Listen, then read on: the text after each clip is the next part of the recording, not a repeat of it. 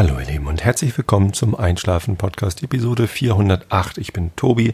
Ich lese euch heute ein bisschen Wilhelm Tell vor. Davor gibt es den Rilke der Woche und davor erzähle ich euch ein bisschen was, damit ihr abgelenkt seid von euren eigenen Gedanken und besser einschlafen könnt.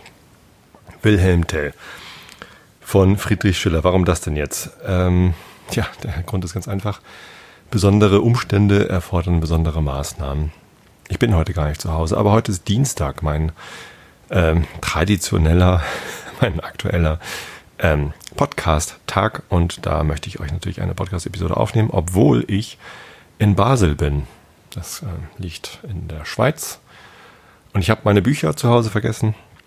Ich hatte mir angewöhnt, äh, nur noch aus den Papierbüchern vorzulesen, nicht mehr vom Kindle, weil das mit dem Kindle irgendwie, ah, so doch nicht so richtig das Ganze, das Gelbe vom Ei war. Ähm, und den Kant und die Elfenmärchen habe ich zu Hause liegen gelassen. Ich mit möglichst leichtem Gepäck reisen wollte, aber dazu gleich noch mehr. Und ja, deswegen habe ich dann gedacht, ja, was lese ich euch denn dann vor? Da habe ich eben auf meinem Handy mit der Kindle-App das Buch Wilhelm Tell. Eigentlich ist ja kein Buch, sondern ein Schauspiel von äh, Friedrich Schiller runtergeladen und werde euch davon ein bisschen vorlesen. Darf, ja, aber so viel nur äh, als Erklärung, äh, warum heute Schiller, äh, da, warum ich jetzt in Basel bin, das wollte ich euch eigentlich erzählen. So, so ein richtig äh, tiefgreifendes Thema wie die letzten Male hatte ich heute nicht. Ich dachte, ich äh, mache einfach mal so den Bericht des Tages und was mir heute so widerfahren ist. Ich bin ähm, in Basel, genau, bin ich heute hingefahren. Beruflich, die Firma äh, Adobe hat hier einen Standort, seit die Firma Day gekauft worden ist. Das war damals, als ich noch bei Comedia gearbeitet habe, äh, meine Konkurrenz. Day ist eine Content Management System Firma gewesen, die im ähnlichen Markt unterwegs war wie Comedia, also Enterprise Content Management, große Firmen, große Redaktionen machen große Content Management Sachen. Genau, und ähm, die Firma wurde gekauft, ich weiß gar nicht mehr genau wann, äh, von Adobe, äh, allerdings weit vor meiner Zeit. Ich äh, kann mich äh, nicht genau daran erinnern. Und seitdem gehört die Firma Day eben zur Adobe-Familie, Firma. Und das Produkt heißt auch nicht mehr CQ5, so wie es früher hieß, oder CQ irgendwas, sondern es heißt jetzt Adobe Experience Manager IM. Genau, und die Kollegen gehören halt jetzt alle zusammen. Das heißt auch, dass jedes Mal, wenn ein Comedia-Kollege zu Adobe wechselt, in Hamburg, was schon ab und zu mal vorkommt, heißt es, ah, der geht zur Konkurrenz. Und Comedia sieht das nicht so gerne. äh, was ich verstehen kann, denn keine Firma verliert gern Mitarbeiter. Aber tatsächlich, äh, die Sachen, an denen wir arbeiten, die haben nicht so wirklich direkt was mit IM zu tun und auch nicht mit, mit Basel unbedingt zu tun. Trotzdem bin ich jetzt in Basel, denn die Kollegen hier haben mich eingeladen, einen Workshop, den ich entwickelt habe, in dem ich an einem halben Tag vermitteln kann, wie man gute Retrospektiven macht, dass ich den auch hier mal halte, damit die Mitarbeiter hier auch lernen, wie man ähm, gute Retrospektiven macht. Ich glaube, das kann ich mittlerweile ganz gut vermitteln. Ich habe den Workshop schon viermal in Hamburg veranstaltet und das stößt dort auf große Gegenliebe. Ähm, der Grund dafür ist, dass ich äh, ja, als Agile Coach allein in Hamburg arbeite und auch im Moment keine anderen ähm, Agile Coaches geheuert werden. Das bedeutet, dass die Entwickler und die POs oder wer auch immer da ist, äh, sich gegenseitig untereinander Retrospektiven moderieren müssen, weil ich eben nicht für alle Teams Retrospektive machen kann. Äh, und damit sie das gut machen können, äh, habe ich halt diesen Workshop entwickelt, damit sie es ein bisschen lernen können, so die Grundlagen. Wenn ihr auch lernen wollt, wie man gute Retrospektiven ähm, moderiert, dann äh, lade ich euch ein zu einem kostenlosen Workshop, den ich gebe in Hamburg am 6. Februar 2018. Wenn ihr also ähm, in irgendeiner Branche, es muss gar nicht die IT-Branche sein, aber wenn ihr irgendwie in Teams arbeitet, wenn ihr irgendwie Teamwork macht und das Gefühl habt, ah, dieses Teamwork könnte verbessert werden, dann ähm, geht mal auf die Seite blogs.adobe.com slash agile und schaut da unter den neuesten Beiträgen ist dort, äh, ich kann es auch hier in der Episode noch verlinken, eine Einladung äh, zu diesem Workshop und dann könnt ihr euch bewerben, da teilnehmen zu können. Und ähm, ja, mit etwas Glück wähle ich euch dann aus oder wählen wir euch dann aus, dass ihr dann nach Hamburg kommen könnt. Das ist kostenlos. Ihr müsst nur ähm, sehr sicher zusichern, dass ihr dann auch kommt. Denn es gibt äh, 10 bis 30 Plätze. Davon sind schon einige vergeben. Ähm, und ja, vielleicht habt ihr Glück und könnt von mir lernen, wie das geht. Morgen allerdings werden das erstmal die Kollegen hier aus Basel lernen und deswegen hatten sie mich eingeladen, hierher zu kommen. Und habe ich gerne zugesagt. Das mache ich äh, total gerne. Ich freue mich, wenn sich Leute dafür interessieren, was ich so für, für Ideen habe, wie man ähm, Retrospektiven verbessern kann. Äh, wenn ihr überhaupt keine Ahnung habt davon, äh, was ich hier sage, dann ist dieser Workshop wahrscheinlich auch nichts für euch. Aber im Wesentlichen, ganz grob zusammengefasst, geht es darum, ähm, einen kontinuierlichen Verbesserungsprozess zu etablieren innerhalb eines Teams mit dem das Team lernt ähm, oder mit dem das Team kontinuierlich überprüft, was könnte es denn für Veränderungen geben, die äh, uns noch besser machen. Ne? Teamwork bedeutet, ein Team übernimmt Aufgaben. Ähm, Im Idealfall übernimmt das Team gemeinsam die Verantwortung dafür, dass diese Aufgaben erledigt werden. Und ähm, ja, in Teamwork ist immer äh, komplex weil mehrere Menschen beteiligt sind. Und Menschen sind komplex. Interaktionen von komplexen Menschen sind noch komplexer. Das heißt, äh, es gibt keine Best Practices in diesem Bereich. Das, äh, der Begriff Best Practice, den kann man nicht auf komplexe Sachen, also auf so hochgradig komplexe Sachen wie Teamwork anwenden, weil es ja voraussetzt, dass man wüsste, wo ganz oben ist. Also, dass es irgendwie etwas Best, etwas Bestes gibt, so, da glaube ich nicht dran. Ich glaube, alle Teams können verbessert werden, ständig. Erstens, weil Teamwork komplex ist. Zweitens, weil sich die Rahmenbedingungen ständig ändern. Und, ähm, Rahmenbedingungen sind zum Beispiel äh, die Art der Aufgabe, die Mitarbeiter im Team, die Kunden, die, der Markt, die Konkurrenzsituation und alles Mögliche sind Rahmenbedingungen und die verändern sich doch regelmäßig. Also vielleicht nicht jeden Tag ständig komplett, aber äh, doch regelmäßig. Und auf diese Veränderung kann es sein, dass man da reagieren muss. Und ja, es ist dann ganz gut, wenn man so einen, so einen Prozess etabliert hat, mit dem man regelmäßig guckt, was für Veränderungen könnten wir denn ausprobieren, um besser zu werden. Und Retrospektiven äh, sind so ein Mechanismus. Die Retrospektive selbst macht noch nichts gut, aber die Retrospektive hilft, die entsprechenden Veränderungen zu identifizieren. Da gibt's äh, fünf Phasen, äh, die man dann lernen kann und dann äh, ist es am besten, wenn man sich innerhalb des Teams darauf verständigt, äh, regelmäßig so eine Retrospektive durchzuführen. Wenn man es einmal macht, macht keinen Sinn. Man muss es regelmäßig machen. Ich mache es am liebsten alle zwei Wochen. Ich habe es auch schon mal jede Woche gemacht in einem der Teams. Es kommt so ein bisschen darauf an, wie der Rhythmus des Teams insgesamt ist. Aber mindestens einmal im Monat und dann halt wirklich regelmäßig und dann gucken, diese Veränderungen äh, die wir in den Retrospektiven aufgedeckt haben, helfen die oder nicht.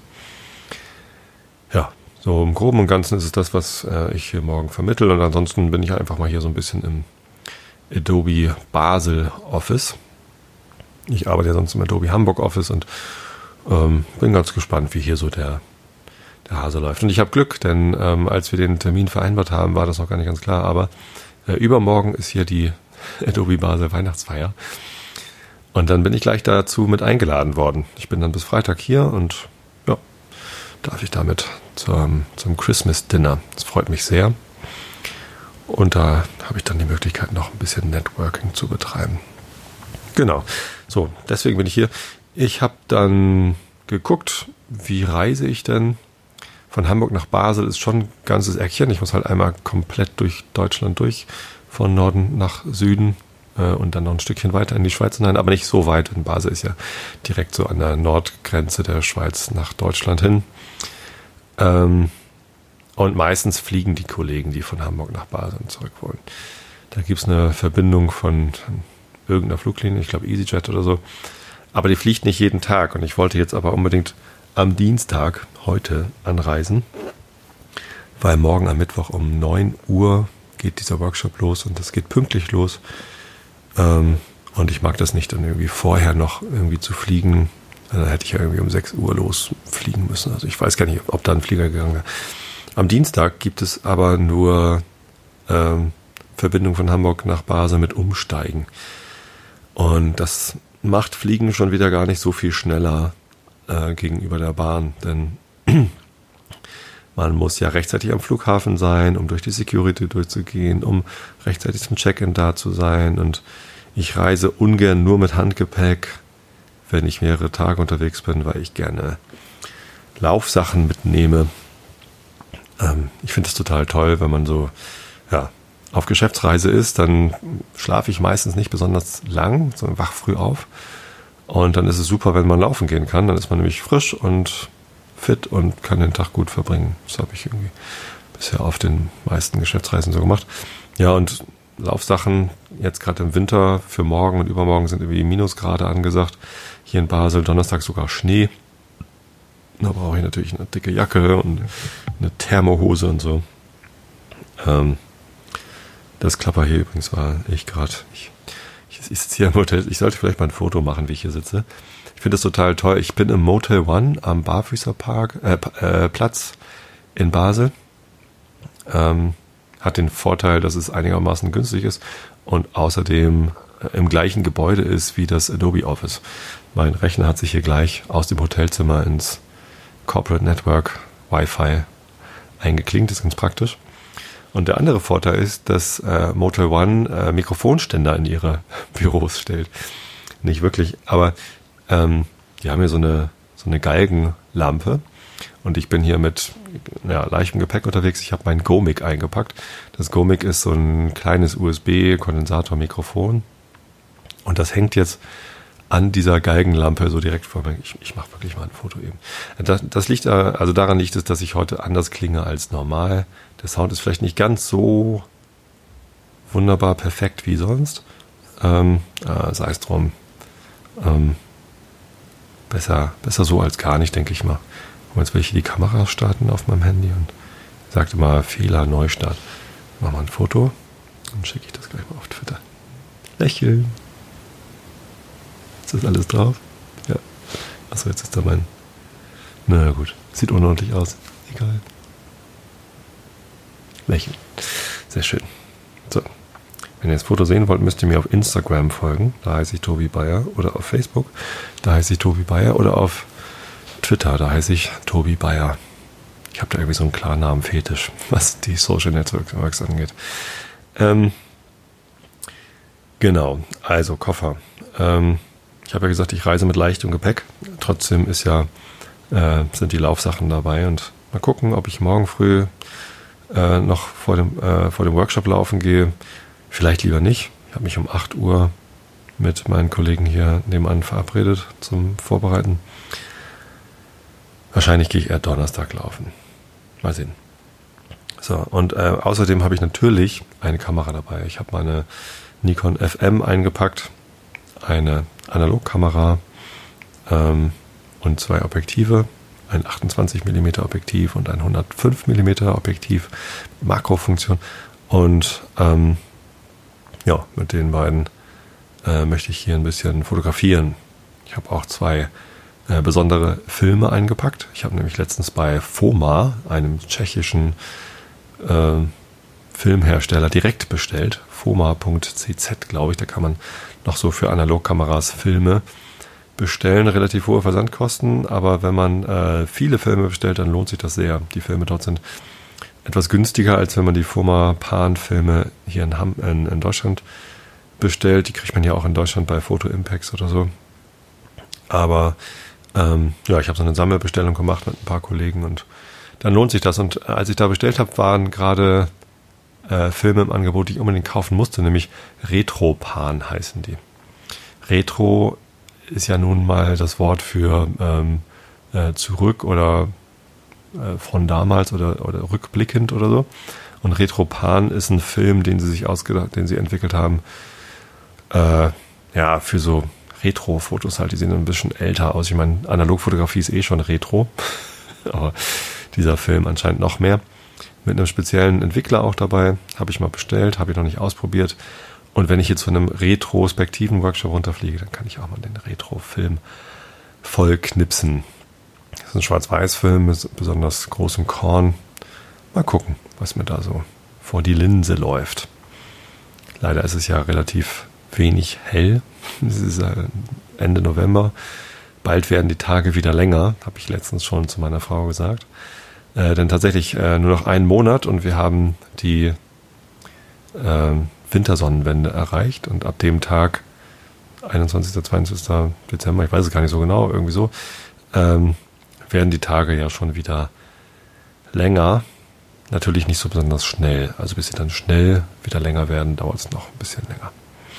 Aber nächsten Monat werden die Tage schon wieder länger. Ist doch ein gutes Zeichen. Im Moment sind sie allerdings kurz und ich muss mal gucken, wann und wo ich genügend Licht habe, um diese Filme zu belichten. Ich weiß gar nicht, wie viel ISO der hat. Ich glaube so 200. Ist nicht so viel. Tja. Genau, das heißt, äh, der Koffer ist doch recht voll und dann hatte ich natürlich noch meine ganzen Materialien hier mit für den Workshop, also zumindest meinen Rechner und so ein paar Bücher und Würfel, die Story Cubes und ja, was man so braucht so einen Workshop. Gut, ähm, so, das heißt, warum habe ich das erzählt? Achso, wegen äh, Flieger. Genau. Ähm, außerdem ist Fliegen natürlich äh, belastet die Umwelt deutlich mehr als das Reisen mit der Bahn, weil Kerosin äh, verbrannt wird für relativ wenige Menschen, ziemlich viel Treibstoff und ja, das ähm, möchte ich natürlich vermeiden, so gut ich es kann. Und ich mag Zugfahren eigentlich ganz gern. Ich habe nichts gegen lange Zugfahrten, weil man im Zug eben besser aufstehen kann als im Flieger. Man kann lesen, arbeiten, also zumindest wenn man kein Internet braucht, weil Internet im Zug ist meistens doch eher flaky. Ähm, und ja, ich finde das eigentlich also angenehm. Ne? Man muss am Bahnhof einsteigen, man muss nicht durch Security durch, man muss nicht einchecken und das ist irgendwie, ja, auch wenn die Netto-Bahnfahrzeit mit sechs Stunden ungefähr bin ich heute gefahren, natürlich ein bisschen länger ist als die Netto-Flugzeit.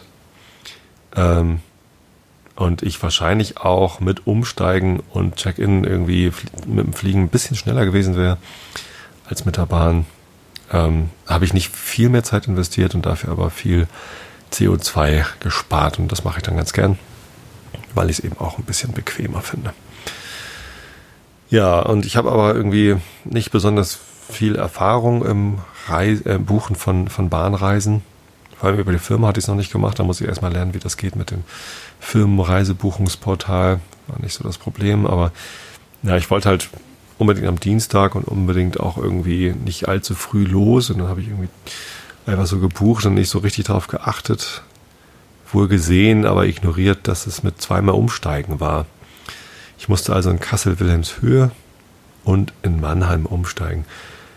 Bisschen doof eigentlich, so zweimal umsteigen auf so einer Strecke. Zumal ich in Kassel dann auch noch irgendwie eine Dreiviertelstunde Aufenthalt hatte.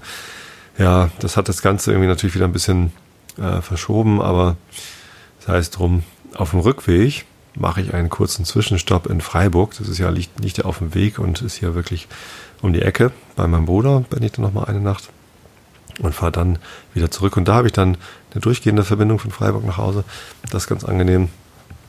Ähm, aber auf dem Hinweg musste ich umsteigen. So, und da habe ich dann auch gleich erstmal schön äh, ins Klo gegriffen, also nicht ins Zugklo, Entschuldigung, äh, sondern ich habe äh, beim Umsteigen in Kassel gesehen, okay, mein Zug hat Verspätung und da nachfährt ein Zug, der dann irgendwie davor kommen soll oder auch wieder nicht und das hat sich irgendwie zwei, dreimal geändert.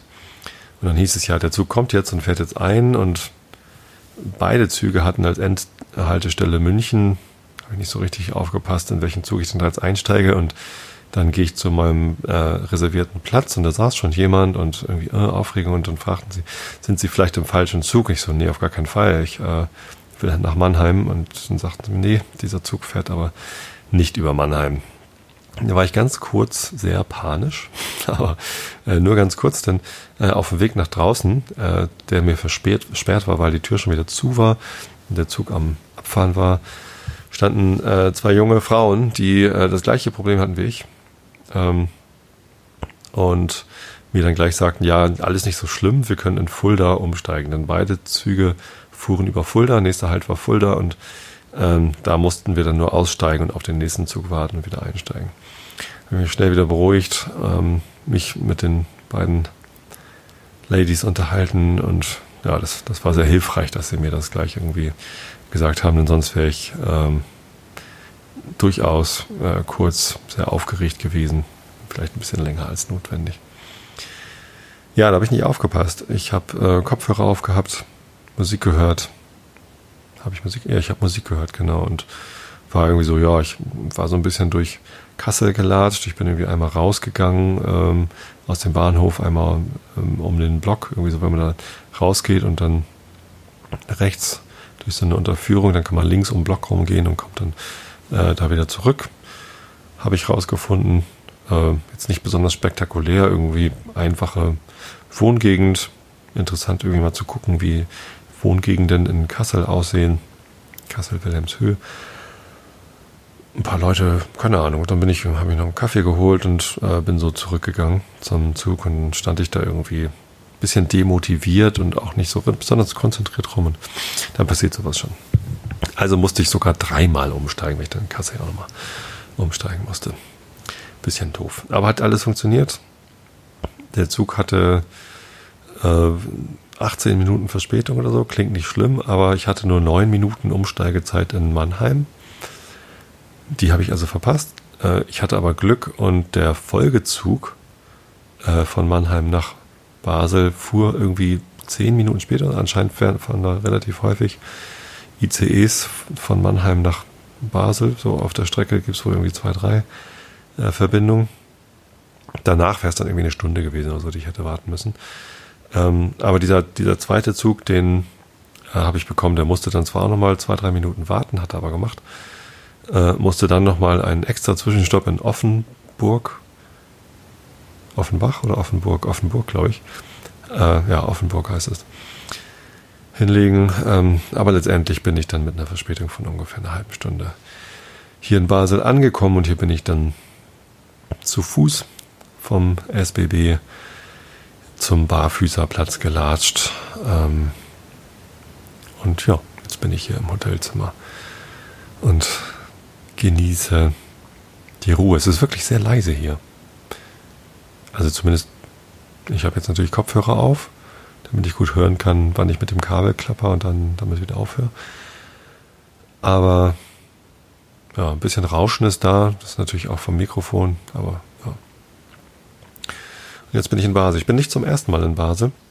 Mein Bruder hat hier mal gelebt. Der arbeitet hier in Basel an der Fachhochschule. Ist hier irgendwie Professor für Soziologie. Ich weiß gar nicht, was er genau macht. Jugendforschung. Ich glaube, er macht immer was mit Jugendlichen. So. Keine Ahnung. Und ähm,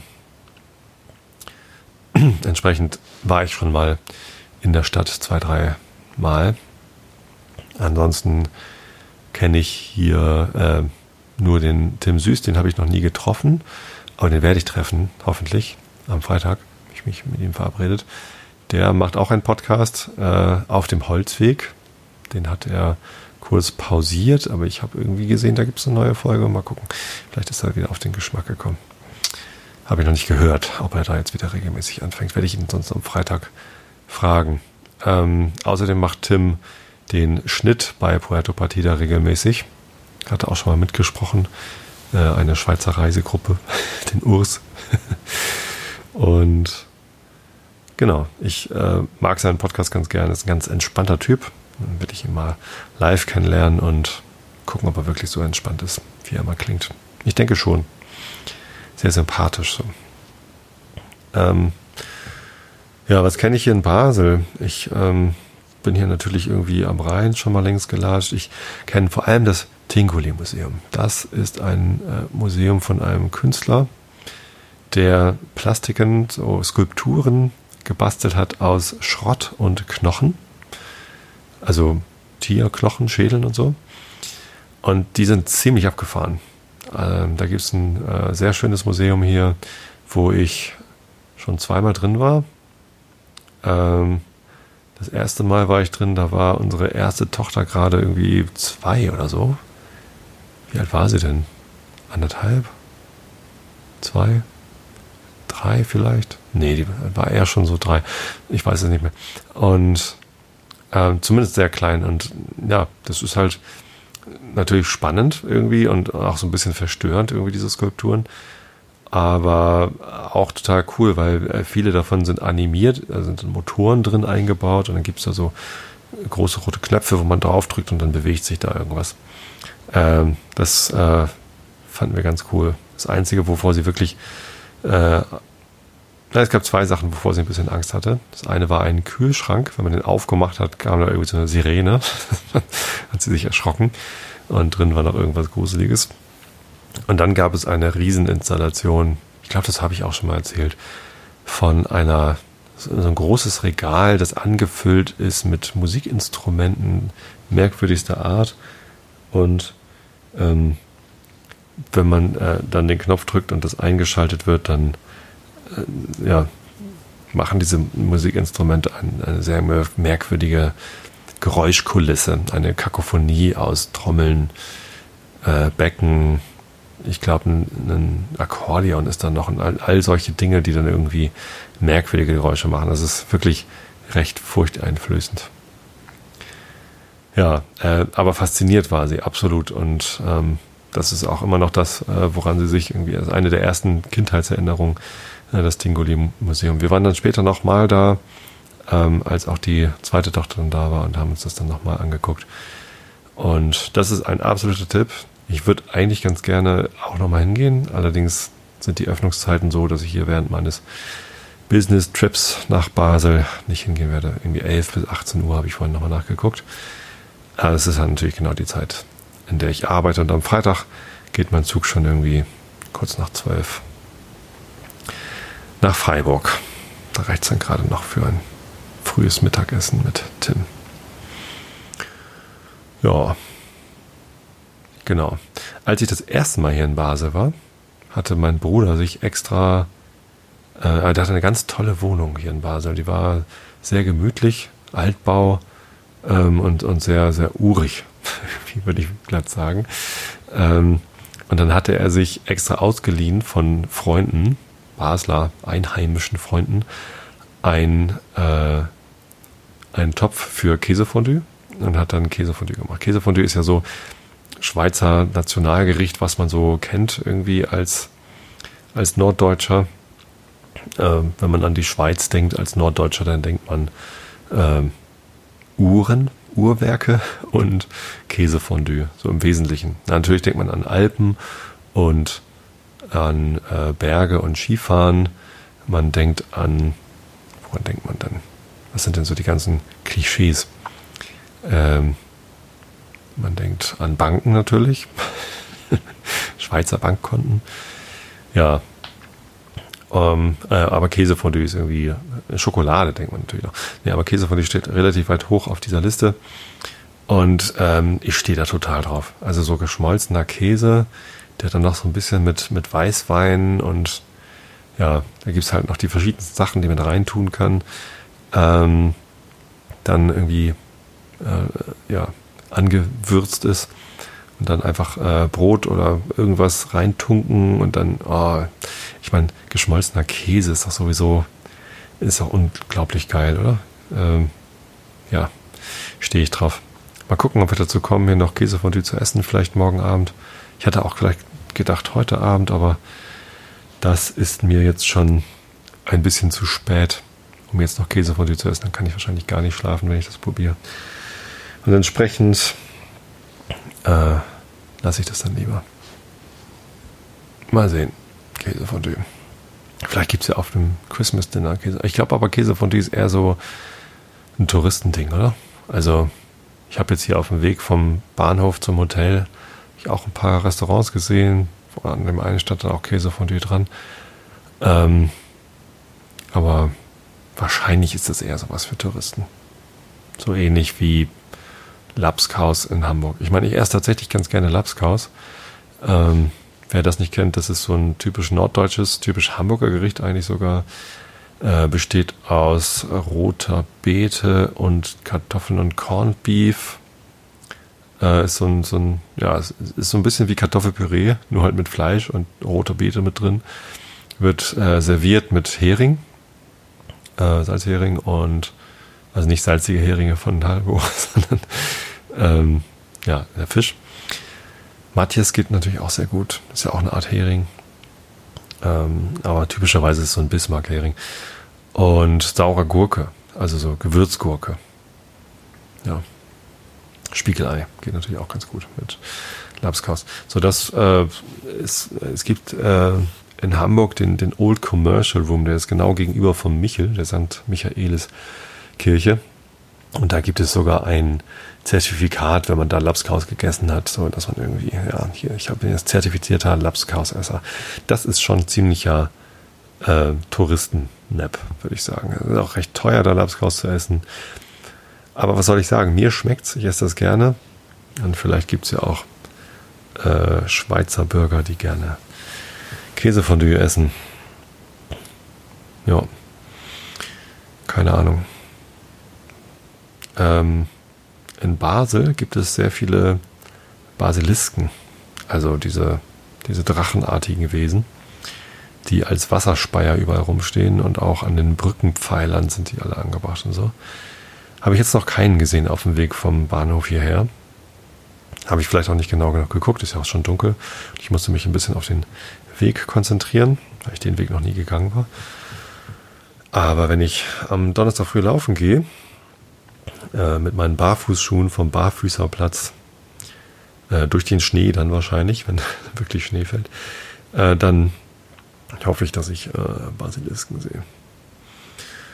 Ja, und ansonsten kann ich euch leider erst dann in der nächsten Sendung sagen, wie es denn hier wirklich war in Basel, denn ich bin ja tatsächlich gerade erst angekommen, aber die Anreise war schon mal aufregend genug und ja, ich freue mich auf meine Zeit hier, auf den Workshop, die Arbeit mit den Kollegen hier, Weihnachtsfeier und Treffen mit Tim und dann habe ich auch noch mal einen Tag in Freiburg bei meinem Bruder. Das wird schön. Genau. Es gibt sonst noch so zu erzählen, wichtige Dinge. Ähm, eigentlich, eigentlich nichts Wichtiges. Ich bin eingeladen zum Interview beim Deutschlandfunk. Das ist aufregend, aber noch nicht ganz fix, wann das jetzt stattfindet oder wann das gesendet wird. Erzähle ich euch dann nochmal. Aber das wird bestimmt auch ganz nett. Und ich habe Holz gemacht. Das kann ich vielleicht nochmal erzählen. Wir hatten ein, äh, ja, also wir haben ein Stück Wiese, äh, wo noch ein paar Bäume drauf standen und unsere Nachbarn, welches dann Stephanies, äh, die, die, die, Tante meiner Frau ist, ähm, die hatten auch ein Stück Wiese, wo ein kleines Wäldchen drauf war. So ein Teil davon haben wir jetzt an die Gemeinde verkauft, damit da ein Park gebaut wird. Und ähm, bevor das verkauft worden ist, haben wir natürlich noch ein paar Bäume gefällt. Erstens hätten die eh weggemusst. Zweitens, waren es halt unsere Bäume. Und ähm, Brennholz haben ist immer gut, wenn man, wir haben einen kleinen Kamin und dann ist es immer ganz gut, wenn man Brennholz hat. Tja, und weil das jetzt die letzte Chance war, da Bäume zu fällen, haben wir natürlich viele Bäume gefällt. Letztendlich waren es so um die 20 Bäume, die wir dann gefällt hatten. Ähm, hauptsächlich Pappeln, was natürlich kein besonders tolles Brennholz ist, aber es brennt heiß und schnell. Das heißt, ähm, der Brennwert ist gar nicht so viel schlechter als bei einer Eiche, aber Eiche brennt halt langsamer und hält länger vor. Ja, aber wenn man es schnell warm haben will, dann ist Pappel gar nicht so schlecht. Zum Anzünden ist es auch nicht schlecht. Na, aber wenn, wenn man Pappel hat, ist es zumindest besser, als wenn man gar kein Holz hat. So, also Pappel, ähm, Birke, ähnliches Kaliber, bisschen besser als, äh, bisschen länger brennend als Pappel. Kiefer und Eiche. Das waren so die vier Baumsorten, die wir da hatten. Und davon hatten mir einige gefällt. Auch da irgendwie letztens auf äh, Instagram ein paar Bilder gepostet, wie sie dann alle lagen, diese Stämme. Und es war wirklich beeindruckend viel. Das Gute ist, dass ich letztens auf einer Dorffeier, 200 Jahre ähm, Gasthof Estetal Feier, habe ich gesehen, dass einer der Holzbauern aus dem Dorf, der Herr Prigge, der hat einen Spaltfix K540. Unglaubliches Gerät. Das ist eine Holzspaltmaschine, wo man bis zu drei Meter lange Holzstämme ähm, draufladen kann. Entweder mit so einem Förderband hochfahren auf, die, auf diese Maschine. Es sieht aus wie ein Anhänger vom, also es ist, es ist auch ein Anhänger für einen Trecker. Der wird also mit einem mit einem Trecker irgendwie dann auch gezogen, dahin, wo er halt hin soll. Und er wird auch über den Trecker betrieben, über die Hydraulik. Genau, und ähm, die Holzstämme werden da so hoch transportiert und dann über ein Förderband ähm, in, in Richtung des Stamms quasi nach, nach vorne, äh, nee, nach hinten, also vom, vom Trecker aus gesehen, nach hinten geschoben, wo dann eine äh, Kettensäge immer so 30 Zentimeter Stücke abschneidet von diesem Stamm. Ähm, kann man einstellen natürlich, aber wir mögen 30 Zentimeter Scheite. Äh, und dann wird das abgeschnittene Stück rübergerollt und dann von einem Stempel durch einen Spalter gedrückt, der so aussieht wie so eine Pommespresse. Ähm, und schwuppdiwupps hat man halt sehr viel Spaltholz, äh, das dann auch nochmal über ein Förderband ähm, nach oben befördert wird, damit es irgendwo reinfallen kann. Wir haben uns aus ähm, Baustahlmatten oder Betonstahlmatten äh, jeweils zwei Stück Ringe gebaut, zwei Ringe, also vier Matten, zwei mal zwei Ringe. Ähm, diese Matten sind fünf Meter lang und 2,15 Meter hoch. Dann macht man so ein bisschen Überlapp ähm, an, auf, der, auf der kurzen Seite und dreht es dann zu einem großen Ring. Äh, und da lässt man dann äh, das fertige Spannholz einfach reinfallen. Das haben wir jetzt am Samstag gemacht und wir dachten auch, damit geht das ja bestimmt schnell. Ähm, stellt sich raus, es war halt doch ziemlich viel Holz. Das hat dann doch äh, den ganzen Tag von 9 Uhr morgens bis 5 Uhr abends, 9 to 5, haben wir am Holz gearbeitet. Ähm, leider kann die Maschine nur Baumstämme von 20 bis 50 Zentimeter Durchmesser. Das heißt, alles, was dünner war als 20 Zentimeter, geht halt dort nicht durch den Spalter durch. Also funktioniert nicht so gut. Und ähm, ja, die ganzen dünneren äh, Stämme und die ganzen Äste, die mussten wir also separat dann nochmal schneiden. Die schneiden wir dann auf 90 Zentimeter und ähm, dann haben wir dafür auch nochmal einen Spalter. Die haben wir jetzt aber nicht direkt auch gespalten, die haben wir nur auf 90 Zentimeter geschnitten und auf Anhänger gelegt, damit die transportiert werden können.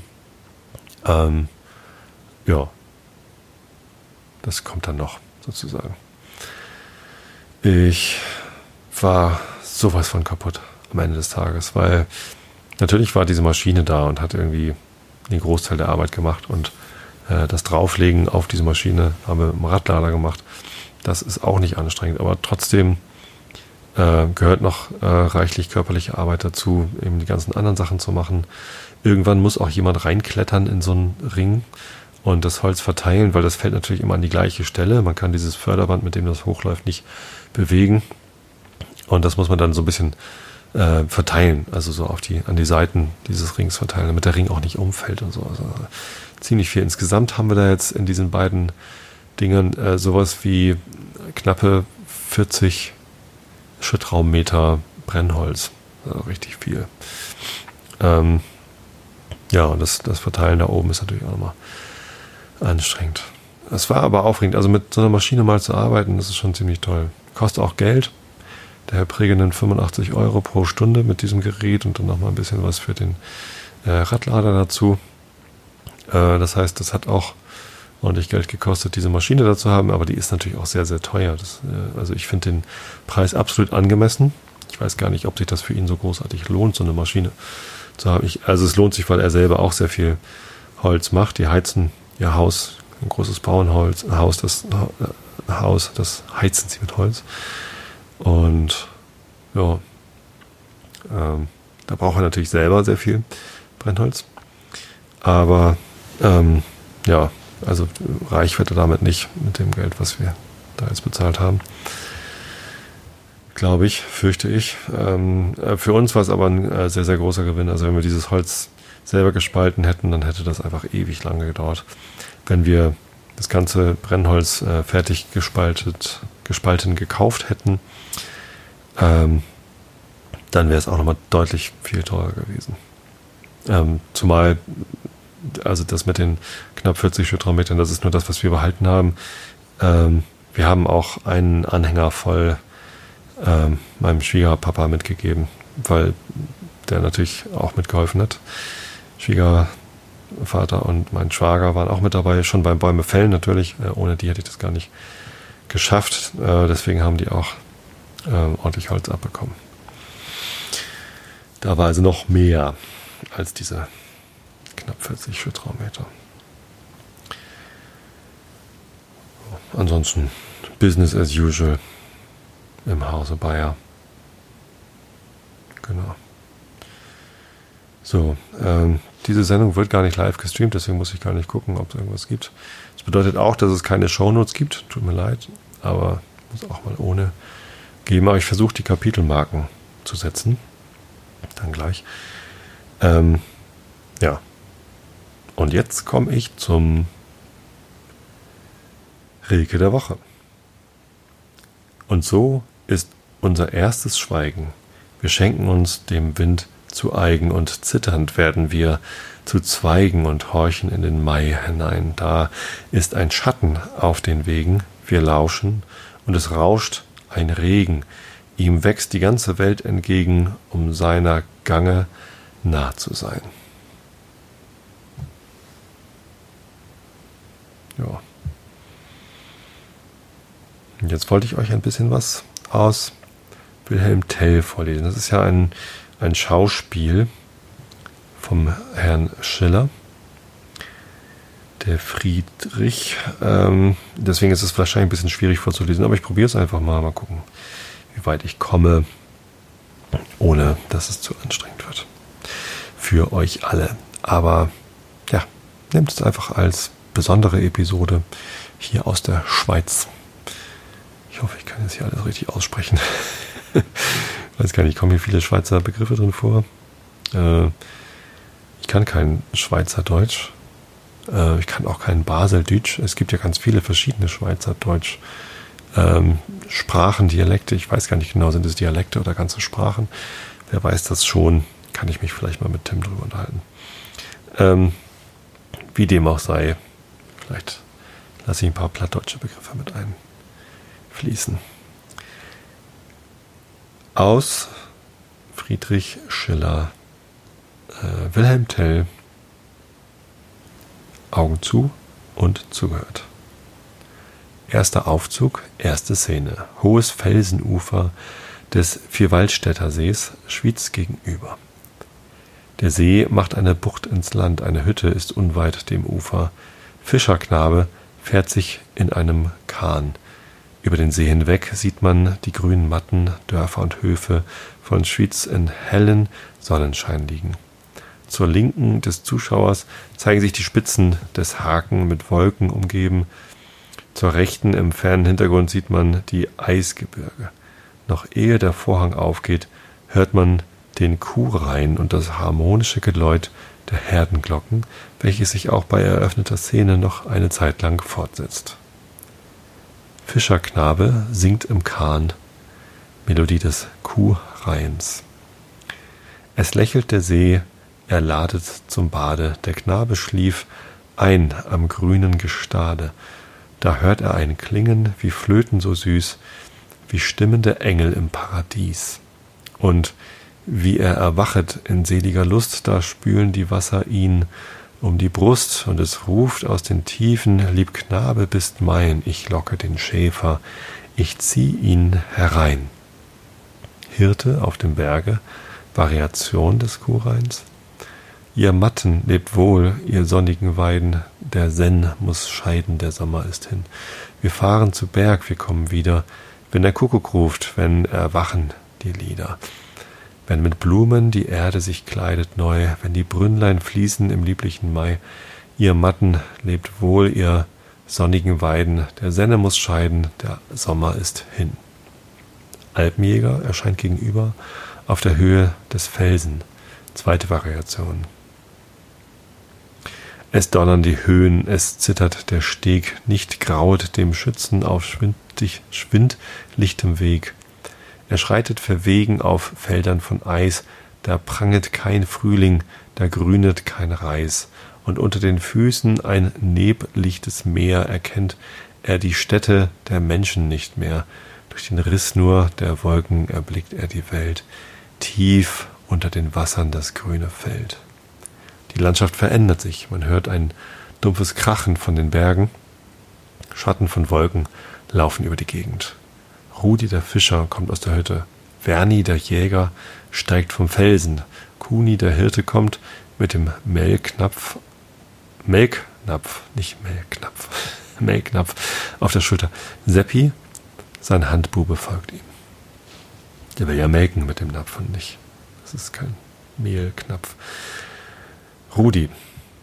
Macht hurtig, Jenny. Zieht, äh, zieht die Nauer ein. Der graue Talvogt kommt. Dumpf brüllt der Firn. Der Mythenstein zieht seine Haube an. Und kalt her bläst es aus dem Wetterloch. Der Sturm, ich mein, wird da sein, ehe wir's denken. Kuni. Es kommt Regen, Fährmann. Meine Schafe fressen mit Begierde Gras und Wächter scharrt die Erde. Verni. Die Fische springen und das Wasserhuhn taucht unter. Ein Gewitter ist im Anzug. Kuni zum Buben. Lug, Seppi, ob das Vieh sich nicht verlaufen. Seppi, die braune Liese kenne ich am Geläut. Kuni, so fehlt uns keine mehr. Die geht am weitesten. Rudi, ihr habt ein schön Geläute, Meisterhirt, Verni, und schmuckes Vieh. Ist's euer eigenes, Landsmann? Kuni, bin nicht so reich. Es ist meines gnädigen Herrn, des Attinghäusers und mir zugezählt. Rudi, wie schön der Kuh das Band zum Halse steht.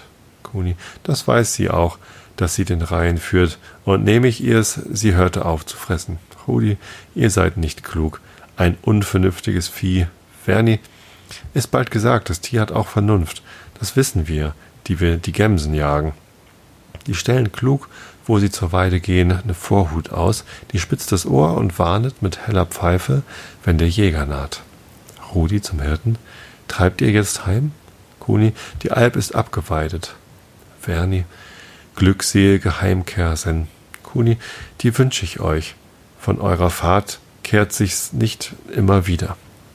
Rudi, dort kommt ein Mann, in voller Hast gelaufen. Verni, ich kenn ihn. Es ist der Baumgart von Alzellen. Konrad Baumgarten atemlos hereinstürzend. Baumgarten, um Himmels willen, Fährmann, euer Kahn. Rudi, nun, nun, was gibt's so eilig? Baumgarten, bindet los, ihr rettet mich vom Tode, setzt mich über. Kuni, Landsmann, was hat ihr? Verni, wer verfolgt euch denn? Baumgarten zum Fischer, eilt, eilt, sie sind mir dicht schon auf den Fersen. Der Landvogtsreiter kommen hinter mir, ich bin ein Mann des Tods, wenn sie mich greifen. Rudi, warum verfolgen euch die Reisigen? Baumgarten, erst rettet mich und dann stehe ich euch Rede. Ferni, ihr seid mit Blut befleckt. Was hat's gegeben? Baumgarten, des Kaisers Burgvogt, der auf dem Rossberg saß. Kuni, der Wolfenschießen. Lässt euch der verfolgen? Baumgarten, der schadet nicht mehr. Ich habe ihn erschlagen. Alle fahren zurück. Gott sei euch gnädig. Was habt ihr getan? Baumgarten, was jeder freie Mann an meinem Platz. Mein gutes Hausrecht habe ich ausgeübt. Am, am Schänder meiner Ehr und meines Weibes. Kuni, hat euch der Burgvogt an der Ehr geschädigt? Baumgarten, dass er sein bös Gelüsten nicht vollbracht, hat Gott und meine gute Axt verhutet. Verhütet. Ferni, ihr habt ihm mit der Axt den Kopf zerspalten? Kuni, oh, lasst uns alles hören. Ihr habt Zeit, bis er den Kahn vom Ufer losgebunden. Baumgarten, ich hatte Holz gefällt im Wald, da kommt mein Weib gelaufen, in der Angst des Todes. Der Burgvogt liegt in meinem Haus, er hab ihr anbefohlen, ihm ein Bad zu rüsten. Drauf hab er Ungebührliches von ihr verlangt, sie sei entsprungen, mich zu suchen. Da lief ich frisch hinzu, so wie ich war, und mit der Axt hab ich's, äh, hab ich ihm's Bad gesegnet. Verni, ihr tatet wohl, kein Mensch kann euch drum schelten. Koni, der Wüterich, der hat nun seinen Lohn, hat's lang verdient ums Volk von Unterwalden. Baumgarten, die Tat war, ward ruchbar, mir wird nachgesetzt. Indem wir sprechen, Gott verrinnt die Zeit. Es fängt an zu donnern. Ja, vielleicht bis dahin viel zu spannend zum Einschlafen. Nun denn, ich wünsche euch allen eine geruhsame und entspannte und gute Nacht, in der ihr gut schlafen könnt. Schlafen ist wichtig, schlafen ist gesund. Schlafen trägt doch ganz allgemein zum Wohlbefinden bei und ich werde das jetzt auch gleich machen. Ich habe euch alle lieb. Bis zum nächsten Mal und gute Nacht.